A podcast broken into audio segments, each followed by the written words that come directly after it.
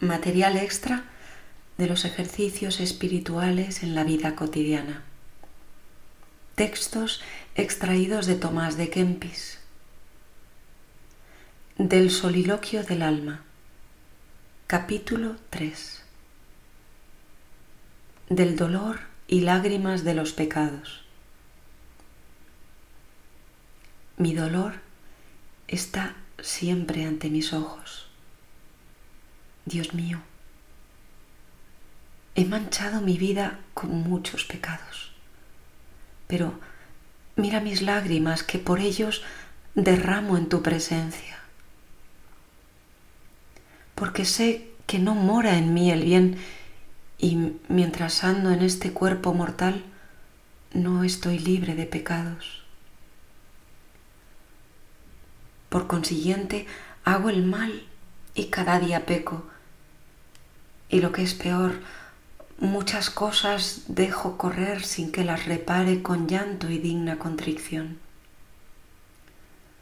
Por cuanto con mucha frecuencia estoy absorto y enredado en las cosas exteriores, no puedo con tanta presteza volverme a derramar saludables lágrimas. Por esto se multiplican tanto en mí las tinieblas de los pecados que obstruyen las fuentes de la gracia y cierran la puerta a las corrientes de la consolación divina. ¿Acaso es este mal pequeño? Grande es este mal, Dios mío, y se hace tanto mayor cuanto más presto desaparece del corazón y no me hiere con dolor alguno. Señor, ¿por ventura no volverás tus ojos a mí? ¿Hasta cuándo me burlaré de ti y me engañaré a mí? ¿Hasta cuándo has de callar, Señor? ¿Dónde está la vara de tu castigo? ¿Dónde el aguijón y báculo de tu gobierno? ¿Por qué quitas de mi vista la consideración del juicio y del infierno? Si tales cosas estuviesen siempre presentes ante mis ojos, ¿por ventura sería tan negligente en mis obras? Si callas con el fin de que me enmiende, das muestra de tu inagotable paciencia.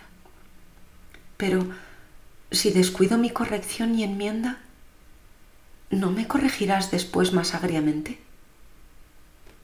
Si no me castigas aquí, ciertamente lo harás en la otra vida, porque nada pasará sin su correspondiente castigo, ni pecado grande ni chico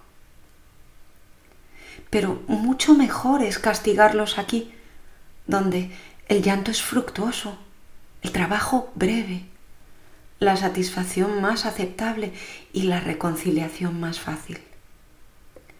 Por lo tanto, no dejes de emplear la vara del castigo, antes bien, unge mis ojos con el acre colirio y no guardes para después el castigo de mis males. No sea acaso que me entreguen a los atormentadores hasta que satisfaga el último maravedí. Mejor es ahora padecer poco y con mérito que después sufrir los tan acerbos tormentos del purgatorio.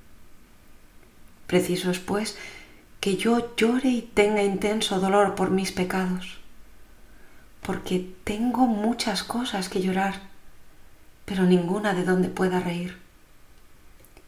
Persuádeme que llore y gima las tinieblas que veo en mi corazón y la conciencia que siento harto resbaladiza y frágil y aún me obligan en cierto modo y me compelen a ello. Y si pienso también en las diversas tentaciones y acometimientos de tantos males, ¿dónde hallaré materia de risa? Perdóname, Señor, perdóname, porque si tocado de dolor en lo íntimo del corazón derramare lágrimas en abundancia, no será maravilla, pues este es tiempo de llanto. Dichosa la hora en que siento nacer en mí el dolor por mis pecados. Dichosas las lágrimas que emanan por la vehemencia de la contrición al considerar todas las manchas del corazón. ¿Y quién será poderoso para revolver perfectamente este abismo y condenar sin lisonja las manchas ocultas del alma? Dios mío, hombre verdadero, tú puedes iluminar todas las tinieblas de mi corazón y abrazar con el viento del ardor y del juicio todas sus manchas.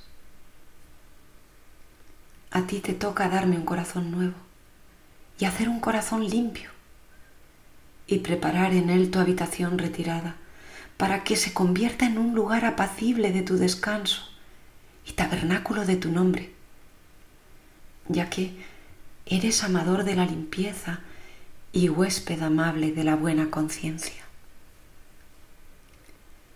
Pero, porque no visitas de buena gana la casa descuidada, antes bien, con frecuencia abandonas la que es abominable por sus costumbres bestiales, por esto ando solícito y temeroso, no me acaezca lo mismo.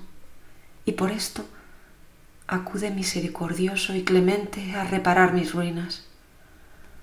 Ay de aquel de quien te apartares airado.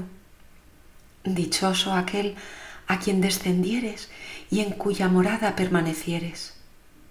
Miserable de mí, que estoy puesto en medio de los lazos y apesgado con el peso de los pecados. ¿Qué consejo puedo tomar y qué remedio buscar para mi salvación, sino levantar mis ojos contritos a ti, por si acaso mi clamor se oyese en las alturas? Pues ningún remedio saludable encontrará o tendrá la conciencia manchada con el pecado que afligirse en la oración con grandísima amargura. ¿Y de qué manera mejor se procurará que no prevalecerá la tentación importuna que humillándose el hombre mucho y dirigiéndote de continuo su oración? Pero, ¿quién me otorgará esos bienes? Orar y llorar como conviene. ¿De dónde podré alcanzar tan profunda humildad y tan grande abundancia de lágrimas? Ciertamente que de ti, Señor, en quien está la misericordia y la sobreabundante redención. Oh Señor Dios, dador de toda gracia, concédeme que llore hasta los más mínimos pecados y que juntamente haga penitencia sin excusa por todos, por los manifiestos y por los ocultos. Consideradas estas cosas entre los dos, restitúyame la gracia perdida y prepárenme a cosas mejores y más cercanas a mi salvación. Ave María y adelante.